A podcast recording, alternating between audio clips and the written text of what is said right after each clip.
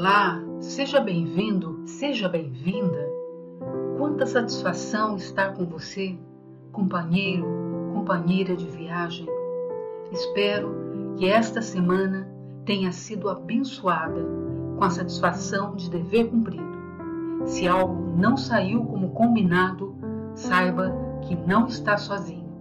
Juntos, eu, Patrícia Santos, e você, meu companheiro de viagem, neste 29 episódio da jornada semanal de autoconhecimento, na qual vamos tratar o tema Como você, bipolar, lida com a notícia de um diagnóstico terminal incrível, como a leitura de um artigo pode levá-lo a uma reflexão sobre a morte por estar tão próxima de você, bipolar, e poder transformar sua visão quanto aos reais valores quanto à vida. Esse artigo a qual me refiro revela que o Dr. Richard Young precisava de um diagnóstico terminal para fazê-lo perceber de onde vem a verdadeira felicidade. Poderia-se afirmar que tinha tudo: uma prática estética próspera, milhões de dólares,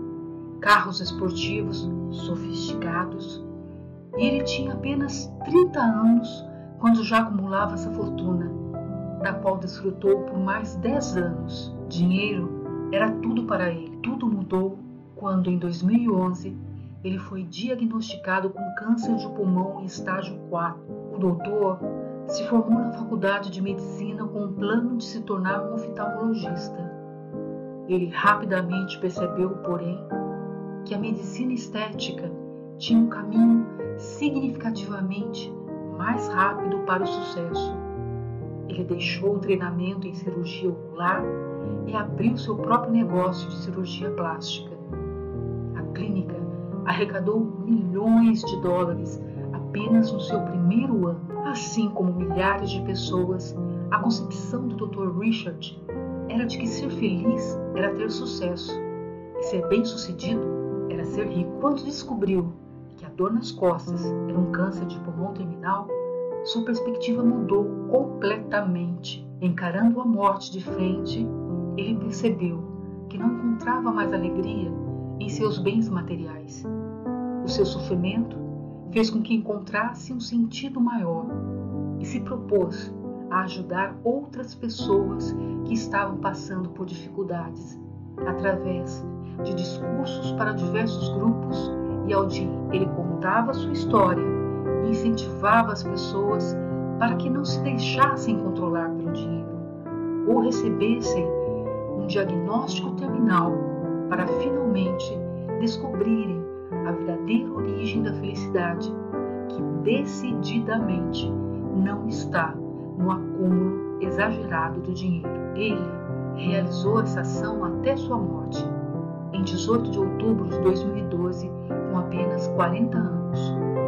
O melhor que podemos fazer é aprender com a experiência dele para que possamos viver com felicidade e gratidão. E qual a relação dessa notícia comovente com o bipolar? Sabe-se que pessoas com transtorno bipolar possuem um risco maior de suicídio, desejo maior pela morte, quando comparados à população geral. Em portadores de TAB, se observou um risco estimado de suicídio que abrange cerca de 23 vezes maior do que as taxas observadas na população geral. As causas do comportamento suicida são múltiplas e complexas.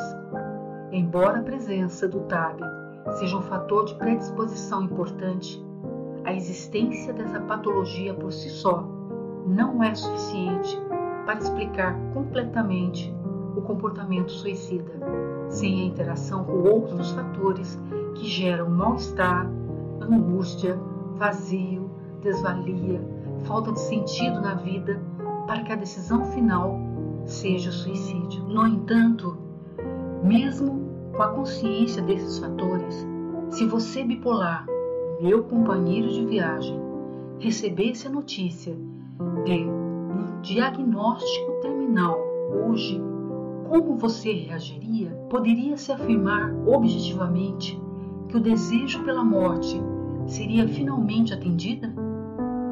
Já que muitos bipolares anseiam pela morte, qual seria a sua reação com a morte tão próxima de você? Ficaria angustiado, pois não esperaria que a vida lhe trouxesse uma situação tão trágica? Se sentiria culpado por ter sentido tanta vontade de morrer que o destino satisfez o seu desejo? Ficaria revoltado, afinal você é um ser humano qualquer e tem o direito à vida?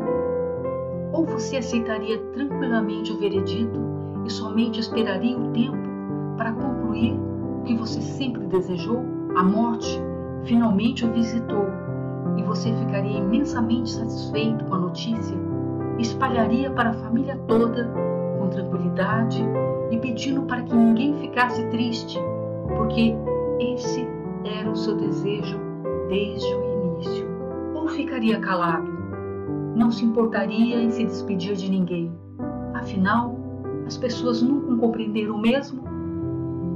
Ou decidiria fazer uma viagem longa para conhecer lugares maravilhosos, desconhecidos para valer a pena cada minuto. O pensamento de que eu não merecia isso poderia passar muito bem em seu íntimo. Por que não? Além de ser humano, é de conhecimento de que o desejo pela morte que o bipolar sente é, na verdade, uma necessidade íntima de, de acabar com a situação angustiante em que vive e não com a vida. Nestes instantes, um vazio toma conta do ser.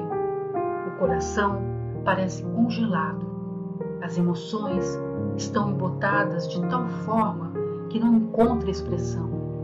O grito de socorro não sai pela garganta, que expressa no silêncio fúnebre o desejo pela morte para colocar fim a essa dor que ninguém poderia entender. Não há como pensar o quanto se poderia contribuir para a sociedade que o seu papel faria diferença sim e que as pessoas ao contrário do que pensa, gostam dele, que o futuro está por vir e muitos sonhos para se realizar. Mas de nada adianta. A escuridão, a névoa que se estende no olhar, não permite ver o sol que brilha lá fora. Eu fui uma das que se viu coberta pela escuridão e fez a barbaridade de tentar o suicídio. E sei exatamente o que se passa no íntimo da pessoa a dor fala mais alto e nada mais importa. Eu estava doente, muito doente, assim como muitos de meus companheiros que desejam a morte que estão me ouvindo agora. Peço encarecidamente que não tentem contra o seu bem mais precioso que é a vida. Que aprendam com o Dr. Richard que sempre há algo para se fazer neste planeta. Que apesar de tanto tempo desejar a morte, esses pensamentos não eram verdadeiros. O real desejo era ajuda para continuar a viver a sua vida de uma forma normal e não dolorosa. Que você queria sorrir mais, conseguir se relacionar melhor com o mundo e com as pessoas, ter melhor concentração, atenção, foco para desenvolver seu trabalho com êxito. Queria se relacionar com alguém amar e ser amado, enfim, ter a chance de viver uma vida com toda a sua complexidade, mas ainda assim fazer parte desse processo. Enfim, um dia eu fiz uma escolha da qual me arrependo, me envergonho e vou aproveitar esse instante para pedir perdão a todos os meus familiares pelo meu comportamento irresponsável, imaturo e principalmente perdoar-me pelo ato desumano que fui capaz para comigo mesma. Espero que você, companheiro de viagem, possa se perdoar também e recomeçar uma nova jornada, optando pela vida. Afinal, não importa o que fizeram com a gente, mas sim o que fazemos com o que fizeram da gente. Sempre está em nossas mãos a escolha.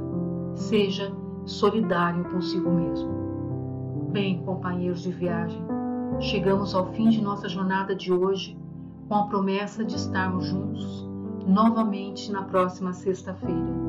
O podcast Bipolar Solidário ou Solitário, a escolha é sua, deseja que saibam, companheiros de viagem, que assim como eu, estão nessa jornada há muito tempo procurando alternativas para levar uma vida digna numa sociedade mais justa, livre de preconceito. Para tanto, peço que envie com muito carinho uma mensagem para o e-mail bipolarsolidario@gmail.com. Estaremos atentos às suas solicitações, críticas e sugestões. Adoraria conhecê-lo. Além disso, não custa colaborar para tornar o nosso podcast cada vez melhor para você. Aqui é Patrícia Santos. Se você gostou desse áudio, compartilhe com familiares e amigos ou com alguém que você acredite poderá fazer a diferença. Às vezes, uma palavra solidária pode ser o acalento de uma alma nos momentos de seus tormentos. Seja você um mensageiro de boas novas. Até a próxima jornada de autoconhecimento.